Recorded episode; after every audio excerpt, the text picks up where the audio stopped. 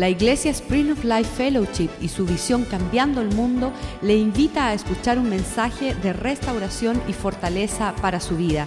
Escuchemos a nuestro invitado.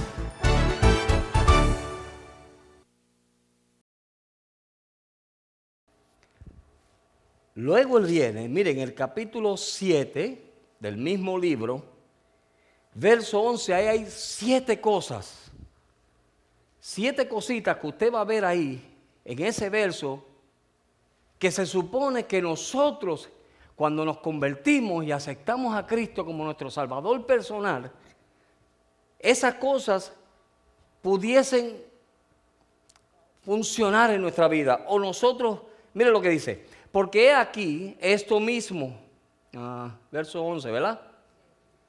De lo que hayáis sido contristados según Dios. En otras palabras, cuando tú te convertiste, reconociste primero que eras pecador, ¿verdad? Y eso te hizo reconocer que no tenías esperanza, que no tenías salvación y viniste a Dios. Amén. Y una vez que tú viniste a Dios, ese arrepentimiento, ¿qué produjo en ti? Es lo que está diciendo Pablo. ¿Qué produjo en ti ese arrepentimiento? Dice, ¿qué solicitud produjo en vosotros? Amén. En otras palabras, ¿por qué yo era así? Déjame escudriñar por qué yo era así. Porque es bueno a veces escudriñarse o no. Las cosas pasan por algo. entonces hay que empezar a buscar las raíces. ¿Verdad que sí? Y cuando nosotros comenzamos a buscar las raíces, entonces decimos, ah, por eso es que yo soy así. ¿O no? ¿Qué solicitud produjo en vosotros? ¿Qué defensa? ¿Cuál es tu defensa hoy en día? Cristo. Porque somos justificados en Él. Qué indignación, ¿verdad? Qué temor. Y eso es lo que yo quiero enfatizar hoy, porque cuando nosotros nos acomodamos y nos olvidamos de lo que Dios ha hecho en nuestra vida, se va el temor de Dios de nuestra vida. Y muchas veces las cosas nos pasan porque el temor de Dios se ha ido de nosotros. Amén. ¿Cuánto le ha pasado eso alguna vez? Mire, cuando usted permite y comienza a permitir ciertas cosas en su vida, es porque el temor de Dios se ha apartado. O sea, usted se ha apartado del temor de Dios. Cuando yo, yo a veces veo gentes cristianos que están permitiendo ciertas cosas en su vida y lo que yo único lo que puedo decir es, ¿y dónde está el temor de Dios? Cuando yo veo personas caminando que por las escrituras, porque Dios pasa por alto la ignorancia, pero cuando tú tienes un conocimiento de la verdad, cuando Dios te ha dado a ti su palabra y te ha revelado su propósito y tú sigues caminando en esa, vamos a decir como dice el pastor, en esa necedad, ¿usted sabe lo que sucede? Eso lo que me muestra a mí es que el temor de Dios se ha apartado de ti. Porque cuando hay el temor de Dios, hay cosas que nosotros hacemos que no haríamos.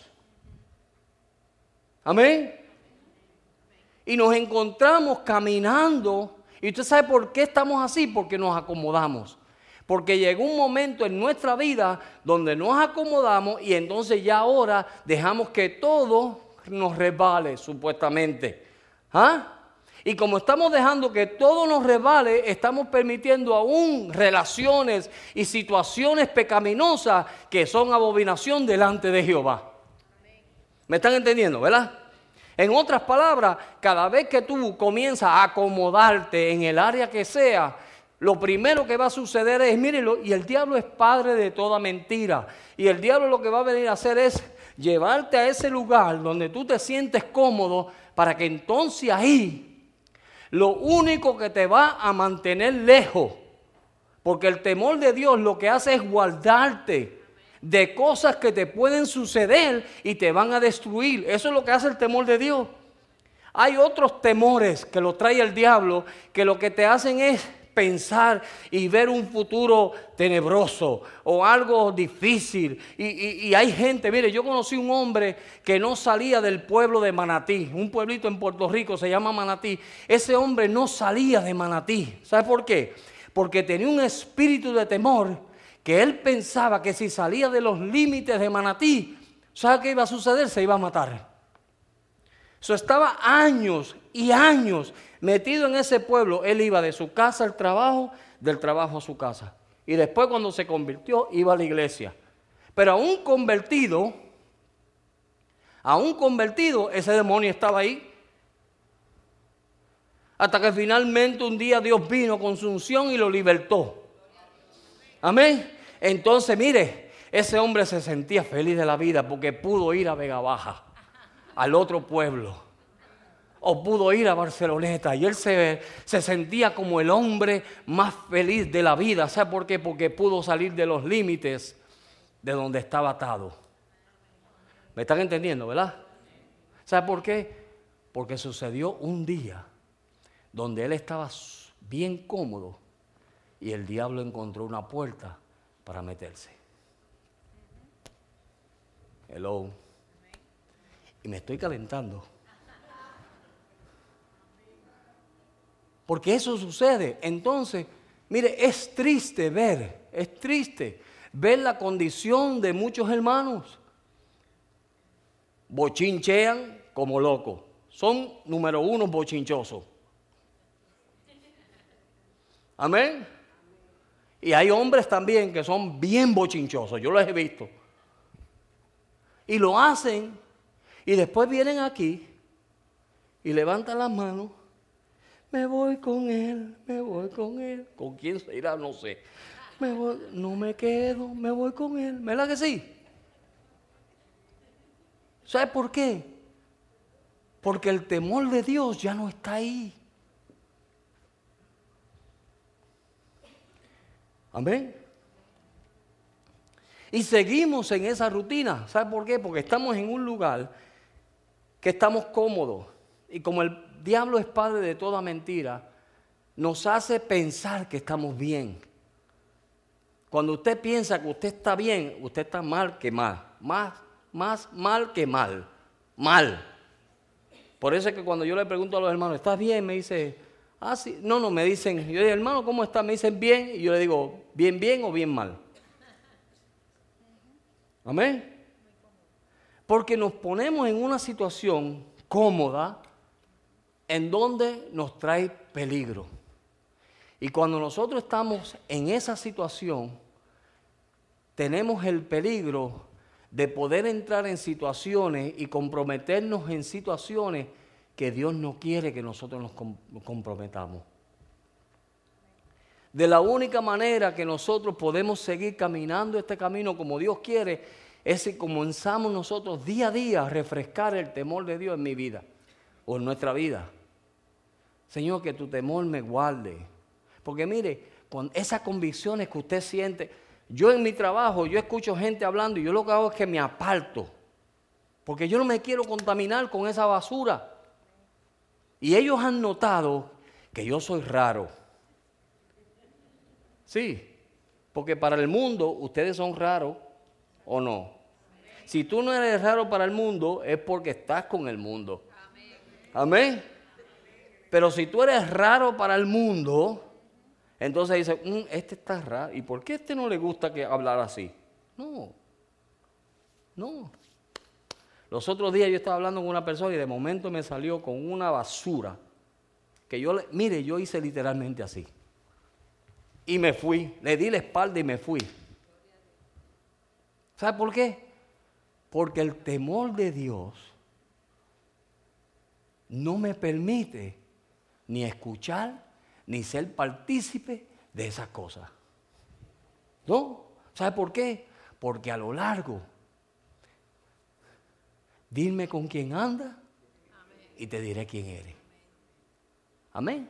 A lo largo, mientras más comunión y más y te le ríes a los chistes estúpidos y tontos que esa gente tiene. Mire, cuando usted comienza, llega el momento que usted también tira los chistes igual. ¿Los tira igual? Y decimos, no, pero es que yo soy cristiana mm, o cristiano. ¿Cómo tú eres cristiano? ¿Cómo tú eres cristiana? Amén. Los otros días se acercó una señora de mí, cerca de mí, me dijo, usted sabe una cosa, que aquí dice todo el mundo que usted es raro.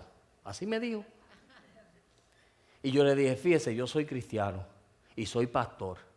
Y cuando ella me dijo, soy pastor, fíjese, yo estoy descarriada. Y me dio la oportunidad. Mire, y la señora la conoce a Alondra. ¿Dónde está Alondra? ¿Alondra está aquí hoy? No. Alondra la conoce. Una mujer que lleva años en el Evangelio. Años en el Evangelio. Y Dios me llevó a mí allí, ese día y esa hora, para que yo le dijera, mira, vuelve a Cristo. Vuelve al Señor. ¿Y sabe cómo fue que sucedió? Porque ella se acercó a decir algo que la gente decía. Eres raro y diferente. Amén. El policía más raro en el mall soy yo. Amén. ¿Seguimos? No, no seguimos. Proverbios. Después ustedes en 2 de Corintios 7, 11, vean ustedes las siete cosas que dice Pablo ahí. Y le está hablando de siete cosas que deben estar en nuestra vida cuando hay un verdadero arrepentimiento. Y ese arrepentimiento produce en nosotros un temor, produce en nosotros un deseo de caminar apartado de todo, porque eso es lo que significa temor. Es un sentimiento, un sentir en donde tú te apartas de lo que te puedas hacer daño. Y Dios pone eso, solamente Dios lo hace. ¿Para qué? Para que nosotros nos podamos guardar y nos podamos acercar a Dios. Mire, en medio de un avivamiento, y eso sucede, en medio de un avivamiento, ¿sabe lo que hace el diablo? Trata de poner cizaña. ¿Se acuerdan de alguien que sucedió eso en, medio de un avivamiento? ¿Ah? Ananías y Zafía. En medio de un avivamiento, mire, donde los enfermos estaban siendo sanos, los paralíticos estaban caminando, los ciegos estaban viendo, y ellos quisieron participar del, del avivamiento. ¿Y sabe lo que sucedió? Que Dios los mató. Y en medio de un avivamiento, Dios tuvo que ponerse firme en algo que él había dicho. Porque sin el temor de Dios hacemos barbaridades de cosas. Es más, le dañamos los avivamientos a Dios. ¿Y qué sucedió con esas personas? Que tenían su terreno, los vendieron y el diablo le dijo, mira, eso es mucho diezmo. Todo no se lo dé. Si se lo da todo, te va a buscar un lío. Dale la mitad o un poquito. Y dice la Biblia en el libro de los Hechos, después lo pueden buscar porque tengo un montón de versos. En Hechos capítulo 5, del 1 al 4, y ustedes pueden ver que el mismo Pedro le dijo, ¿por qué tú dejaste que el diablo pusiese eso en tu corazón? Ahí es donde comienza. Amén.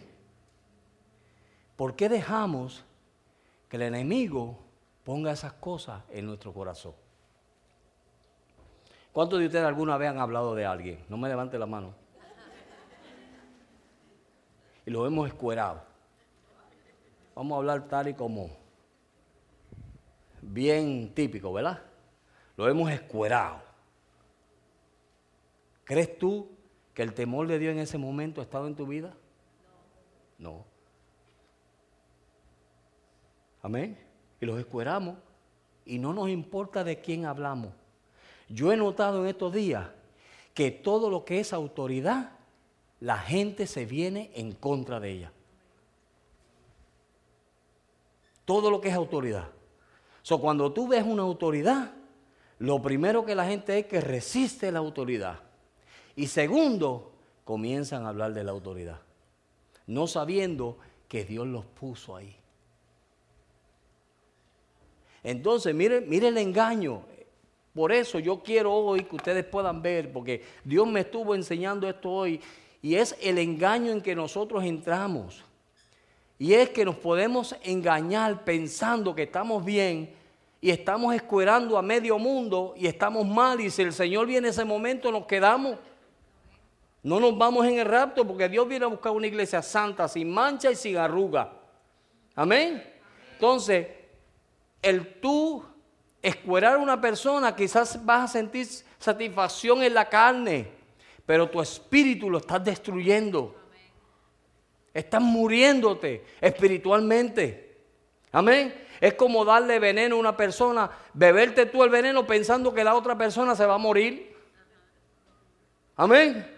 Y así hacemos cuando nosotros comenzamos a hacer tales cosas. Mire, y no solamente eso, hay personas que conociendo las escrituras, conociendo la verdad, comienzan a hacer y a tener relaciones y cosas que no son conforme a Dios. Entonces dicen, no, como yo voy a la iglesia y estamos en el tiempo de la gracia. Y lo que no saben es que están desgraciados. Sí, porque la gente no sabe que la gracia es más alta que la ley. No, no estamos en el tiempo de la ley, estamos en el tiempo de la gracia. Ok, la ley te decía, al que te dé la derecha, mira, sóplale también la otra tú. ¿Verdad que sí? Ojo por ojo, diente por diente. Esa era la ley. Pero la gracia te dice que el que te dé la derecha, ¿qué haces? Ah. El que te pida la, capa, ¿qué haces? Que le dé la túnica también. El que te pida que vayas una milla, ¿qué haces? Ve con el dos. Entonces, ¿qué quedamos? Mire, en la ley me decían, ve una milla. Y decía, no, vete tú. Pero en la gracia, cuando estudiamos la gracia, es mayor que la ley. Dios exige más de nosotros en este tiempo de la dispensación de la gracia o del periodo de tiempo de la gracia. ¿Me están entendiendo, verdad? Entonces, ¿qué Dios hace? Nos lleva. En medio de los avivamientos, el enemigo se levanta y comienza a poner cosas en nuestros corazones. Ay, mira cómo fulano se cree. Ahora como Dios lo usa. Y cosas así pasan en nuestro diario vivir. Y ustedes saben, ¿verdad que sí que ustedes saben? Amén. Ustedes saben de lo que usted es culpable. Porque mientras yo estoy hablando, yo sé que el Espíritu Santo le está hablando a usted. Ay, eso yo lo hice. Ay, eso también. Sí, el Espíritu Santo es así. ¿Ve? Entonces, de la única manera que nosotros nos podemos mantener. Mire, en Proverbios, ¿verdad? Había dicho. Proverbios capítulo 1. Ese verso también ustedes lo saben. Verso 7 dice, el principio de toda sabiduría es el temor a Jehová. ¿Por qué él dice eso? El principio de toda sabiduría es temor a Jehová. ¿Sabe por qué? Porque cuando nosotros tememos a Dios, buscamos hacer lo que Dios quiere que nosotros hagamos. Y en los consejos de Dios hay sabiduría. Amén. Júntate con el sabio y serás más sabio. So, cuando nosotros buscamos personas que son sabios y que nos pueden ayudar, eso nos va a llevar adelante y nos va a guardar, a mantenernos, mire, en el temor de Dios. Cuando las personas vengan a hacerte comentarios, no le des tu oído.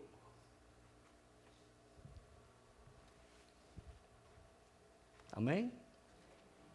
No le des el oído. Eso te contamina. Entra por el oído y va a la mente. Mire cómo funciona. Entró por aquí y se fue aquí. Y aquí comenzaste a maquinarlo. ¿Y qué se cree? ¿Y por qué le hizo eso? Y sin vergüenza que son. Pero no, Dios es juez. Y Dios castiga. Y Dios, y rápido metemos a Dios en el asunto y Dios no está en el asunto. Pero tú ya estás maquinando lo que te dijeron. ¿Verdad que sí? Es más, tú no conoces una persona, y eso pasa muchas veces, tú no conoces una persona y viene alguien y te habla mal de esa persona y ya te dañó la imagen de esa persona. y tú comenzaste a maquinar de esa persona sin conocerlo. Y tú conoces a la persona. Yo nunca he hablado con él. ¿Y por qué tú hablas eso? ¿No es verdad? Pero eso no pasa aquí. Eso es lo bueno. Que aquí eso no pasa. Por eso Dios me dio este mensaje. Porque no pasa aquí. Es para que no nos vaya a pasar. Amén. Y le dañamos la imagen a la persona hasta que finalmente de la mente, ¿sabe lo que sucede? Pasó al corazón. Y ya estás teniendo sentimientos, mira, que no te dejan ni dormir. Y cualquier cosa que te digan de esa persona, tú sabes que fulano me hizo esto y esto y esto. De verdad, ah, pero ese es un sinvergüenza. Ah, es que tú no lo conoces. Pero tú lo conoces. No, yo nunca he hablado con él. Amén. Y cuando pasa el corazón, finalmente un día, esa persona, por un accidente, te pisó el callo y tú explotaste. Y lo que va a decir esa persona es, adiós, ¿y qué yo le he hecho a fulano de tal? No, es que ya estaba contaminado. Es que ya me lo habían contaminado de antemano.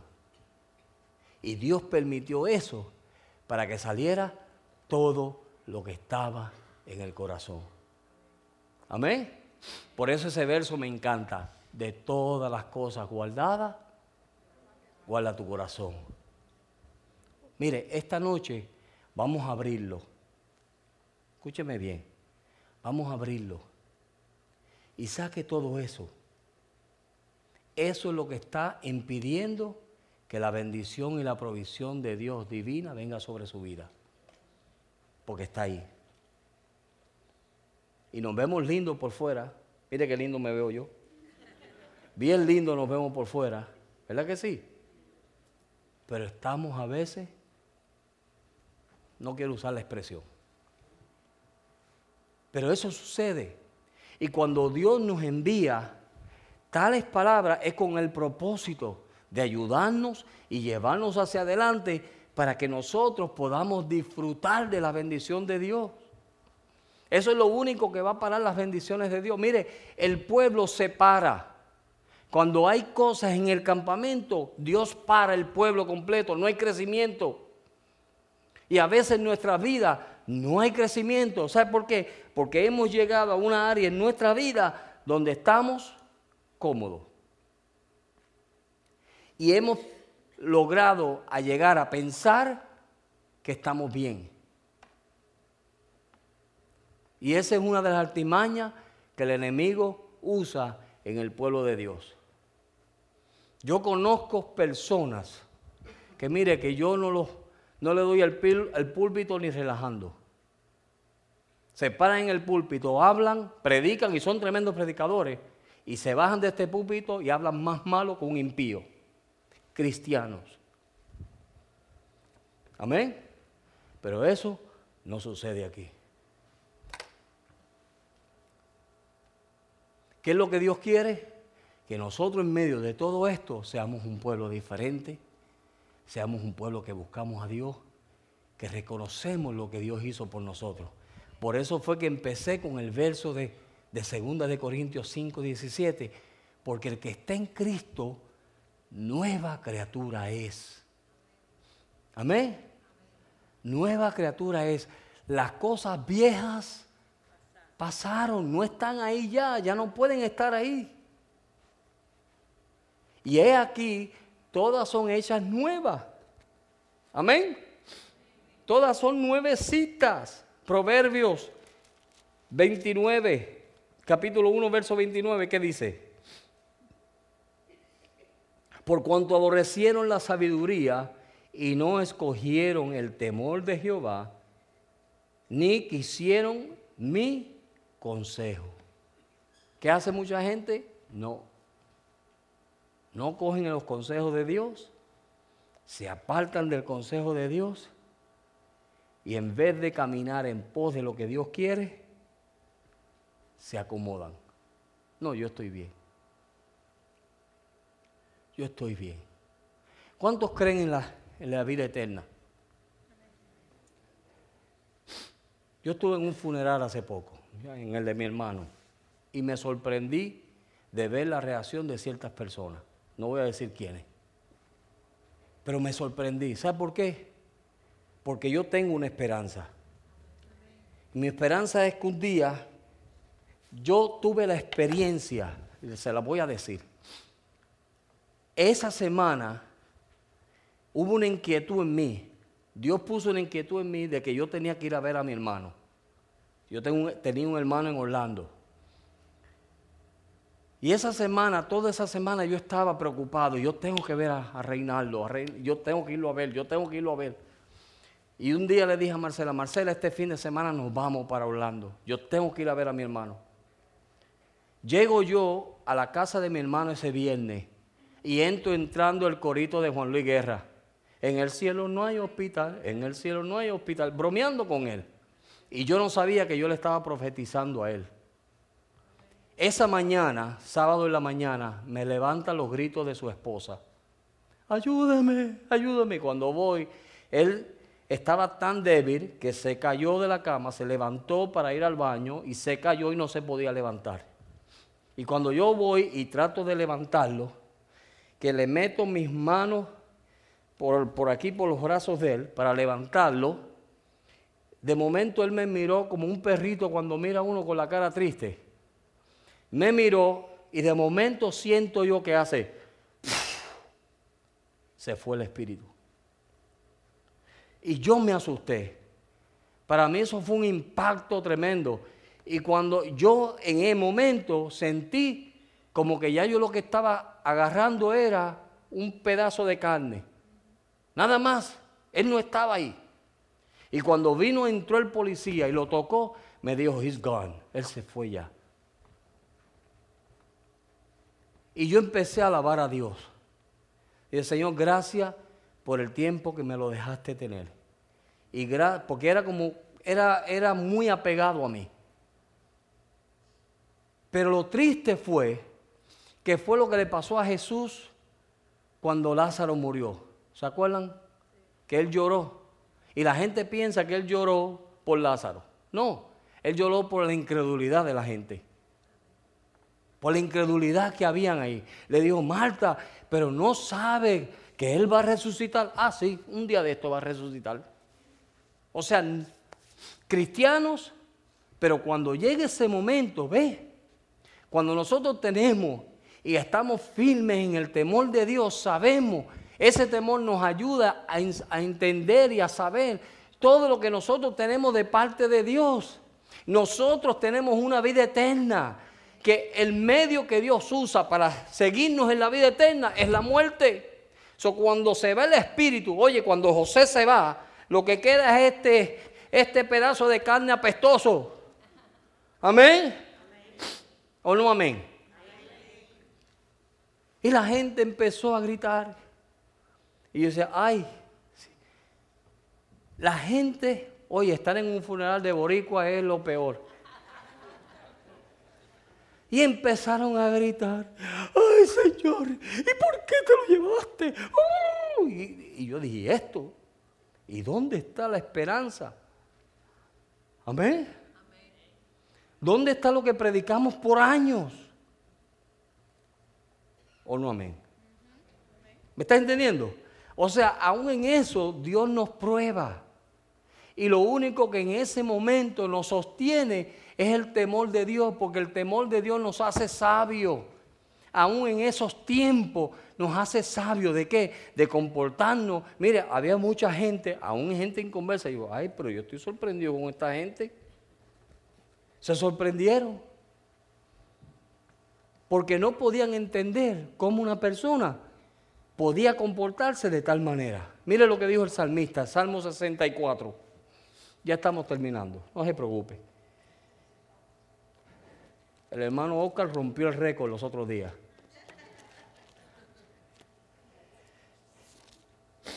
Salmo 64, ¿verdad? Verso 1, ¿qué dice? Escucha, oh Dios, la voz de mi queja y guarda mi vida de qué? Del temor de los enemigos. ¿Qué es lo que hace el enemigo? ¿Alguna vez usted ha sentido temor?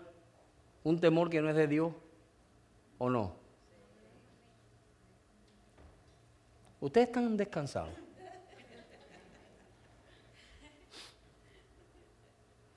¿Alguna vez hemos sentido temor? Claro. ¿Yo sabes lo que decía David? Líbrame de ese temor. Líbrame de ese temor.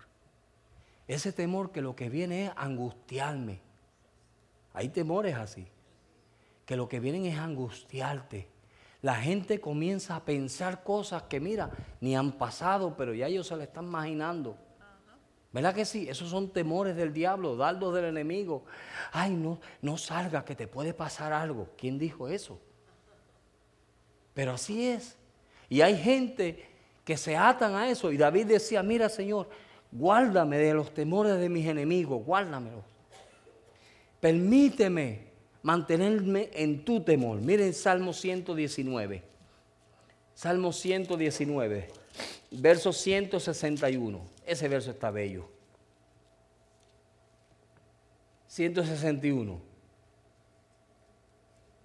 Príncipes me han perseguido sin causa, pero mi corazón tuvo temor en qué? En tu palabra. ¿Qué hace el temor de Dios? Nos lleva a dónde? A la palabra de Dios. Amén, hermano. ¿Qué es lo que va a hacer el temor de Dios? Llevarte siempre a la palabra de Dios, al consejo de Dios. No permitamos llegar al punto donde nos acomodamos. En ese acomodarse viene destrucción. En ese acomodarse se va el temor de Dios. En ese acomodarse comienzan las cosas a venir y uno comienza a recibirla como que no es malo. No, no es malo. No, no, no, hermano, no se preocupe, es que estamos en, en esta época ahora. No hay que ser tan legalista y tan fuerte y tan firme, ¿verdad que sí? No, no se puede. Hay que suavizar la cosa, ¿verdad? Y en ese acomodarte, mira, se va deslizando el temor de Dios. Y cuando vas a hablarle a alguien de tu experiencia y de tu esperanza, la gente se ríe, como hicieron con Noé, con Lot. ¿Se acuerdan de Lot? Cuando Lot vino a decirle, mira, va a venir destrucción a Sodoma. Ay, Lot, tú siempre bromeando. Eso fue lo que le dijeron a Lot. Pero nosotros no somos de los de Lot. Amén. Nosotros tenemos que guardarnos, mantenernos. ¿Por qué? Porque de la única manera que tú y yo vamos a seguir recibiendo las bendiciones y los beneficios de Dios es si nos guardamos en el temor de Dios.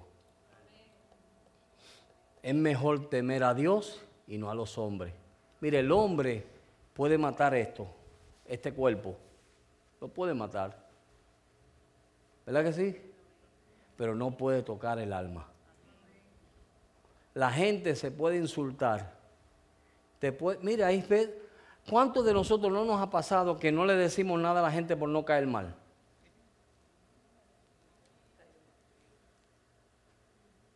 ¿Verdad que sí? No le decimos nada a la gente y están más que mal. Pero no, ay, no, deja que Dios, que el Espíritu le traiga convicción. Ajá. ¿Y tú? ¿Y tú no estás ahí para darle convicción? No, no, pero es que nos ponemos espirituales. No, es que el Espíritu, si la palabra no le trae convicción, ¿quién soy yo? Bueno, tú eres el que suena la trompeta. Amén. Y cuando tú suena la trompeta, moléstese quien se moleste. Yo te lo dije y ya. Mire, a mí me dijeron los otros días que a mí me, me sorprendió. aquí vino un muchacho homosexual. No sé si ustedes saben eso. Y el pastor lo cogió y le dijo hasta del mal que iba a morir. O sea, le dijo las cosas como son. Se fue rebelde peleando, me cogió a mí afuera y me dijo, ¿qué es lo que se cree el pastor ese? Este y lo otro. ¿Sabe lo que sucedió? Los otros días me dan la noticia a mí que se suicidó. Amén. Se suicidó. Vino aquí, Dios le dio la oportunidad. Pero como no se lo sazonaron como él quería que se lo sazonaran, se fue rebelde. ¿Qué hizo el diablo? Lo mató. Porque el diablo viene a matar, destruir y robar. So, no creas que el ser fuerte con la gente o decirle la verdad a la gente es malo. No dejes que el enemigo te haga pensar, ay no, porque es que yo no quiero caer pesado. Caerle pesado a quien sea. Porque estás salvando esa vida del infierno. Estás salvando esa vida de condenación. Esa sangre no cae sobre nuestro pastor. ¿Sabe por qué? Porque él le dijo la verdad. ¿No le gustó? Bueno. Pero el diablo estaba esperando una oportunidad. Una oportunidad. Y la obtuvo. ¿Qué sucedió? Se suicidó. Y así ha pasado muchas veces. Por eso es que es necesario que nosotros andemos en el temor de Dios, hermano. No le des tus oídos, mire qué lindos son, mírese los oídos, tóqueselo para que usted vea qué lindos son, ¿verdad? No los entregue a lo que no debe entregarlo. Por favor. Amén. Eso le va a robar a usted ese sentir del temor de Dios. El temor de Dios es apartarse de todo lo que usted vea que le puede hacer daño. Cuando usted está yendo en pos de algo que usted sabe que le está haciendo daño o que le va a hacer daño, el temor de Dios no está en usted. O sea, si usted está dando sus oídos a escuchar cosas que no debe escuchar, arrepiéntase. Amén. Porque el temor de Dios no está ahí. O le ha hecho así. Espíritu Santo, vete para allá. Déjame escuchar aquí primero y después, después nos atendemos tú y yo. Sí, porque es así. El Espíritu Santo comienza a hablarnos. No lo digas. No te metas en eso. Mire, yo clarito, yo lo escucho cuando el Señor me dice, muévete, muévete. Y yo, ni les digo, dirán, ¿este tipo será loco? ¿Qué le pasa a este tipo? O sea, está hablando conmigo y de momento se levanta y se va. ¿Qué es esto? Porque no me interesa lo que estás hablando. Amén. Y así tenemos que hacer. Cuando te vengan a ti, ay fulana, fíjate que... ¿Verdad que sí? Ah, tú dices, de verdad. Así son muchos de ustedes, de verdad. No, ahí ya te, mira, hiciste relación. Tuviste una relación malísima. ¿Qué hiciste? Prestaste lo que no es tuyo. Porque nuestro cuerpo es templo del Espíritu Santo. Amén. Tu cuerpo y el mío es templo del Espíritu Santo. Y cuando tú prestas esto a lo que no es de Dios, estás prestando lo que no es tuyo. ¿Y a quién le gusta que preste lo que no es de Dios? A mí no me gusta que presten mis cosas sin yo, sin mi permiso. Amén. Seguimos. Ay, qué lindo es Dios. ¿Verdad que sí? Isaías 29. Y mire, Voy a cerrar con este verso porque ya veo que le va a dar convulsiones. Isaías 29, verso 13. Vamos a arrepentirnos hoy. Vamos a hacer este día un principio de la semana. Voy a decir, Señor, ayúdame. Yo no tengo gracia. Señor, es que me atrae estas cosas.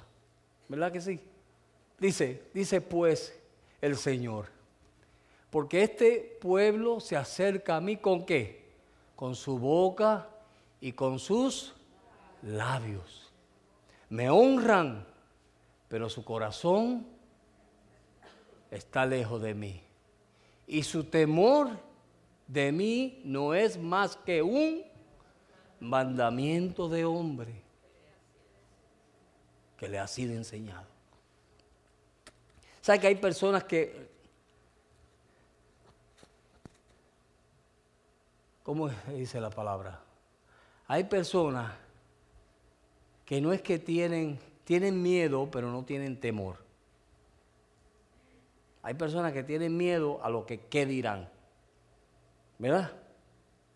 A veces le tenemos, aún hasta los ministros, le tenemos miedo porque tenemos miedo que nos vayan a decir algo.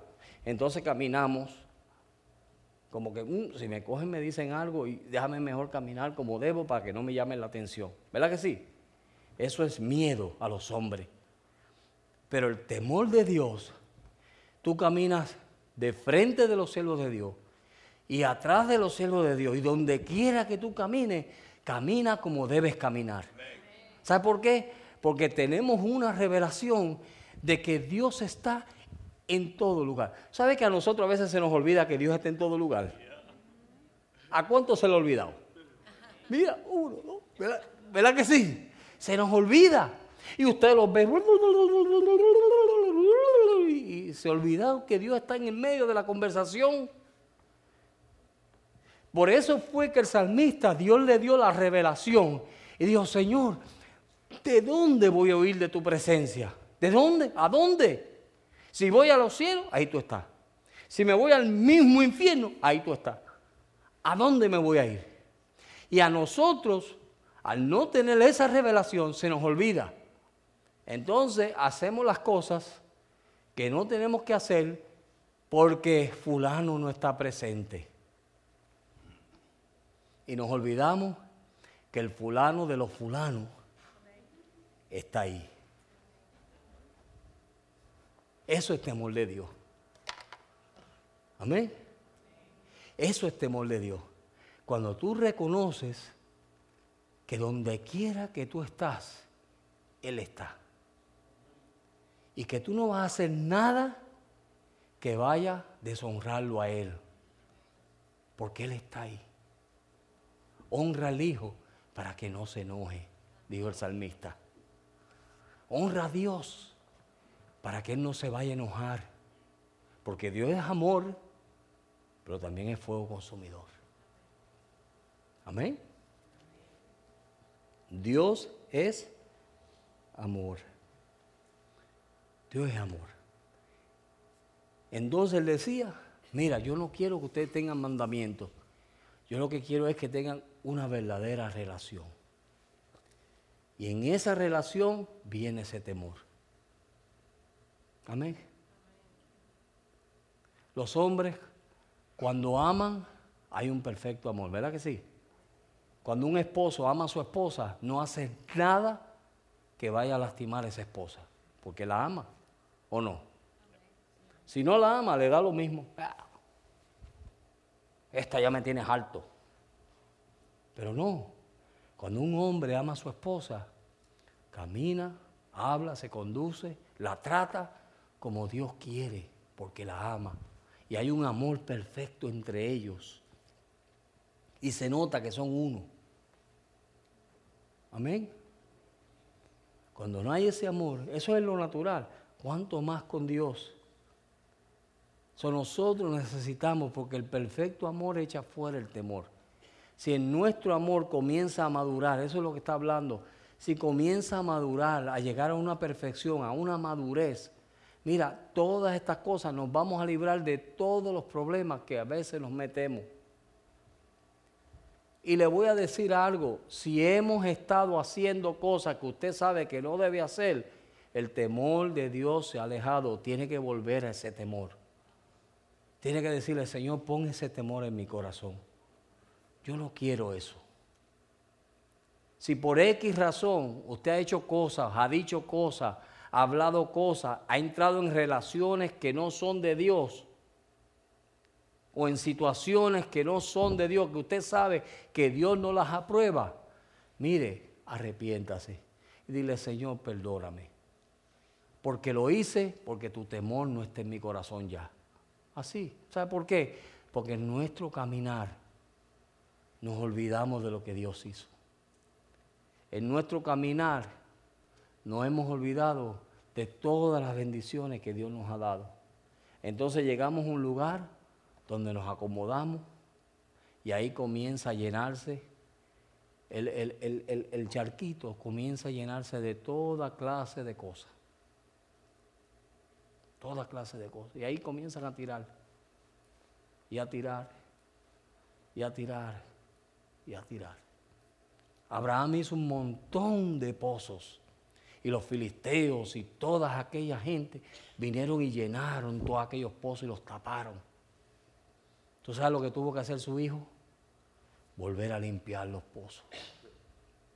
Amén. Ese pozo hay que volverlo a limpiar. Aleluya, vamos a estar puestos de pie. Si Dios le habló a usted hoy y su pozo está lleno, pero no de lo que Dios quiere, vamos a limpiarlo esta noche. Mientras los hermanos cantan y alaban a Dios, dígale usted al Señor, Señor, limpia mi pozo. Yo necesito limpiar mi pozo, Señor. Yo le he dado lugar a ciertas cosas en mi corazón y están ahí.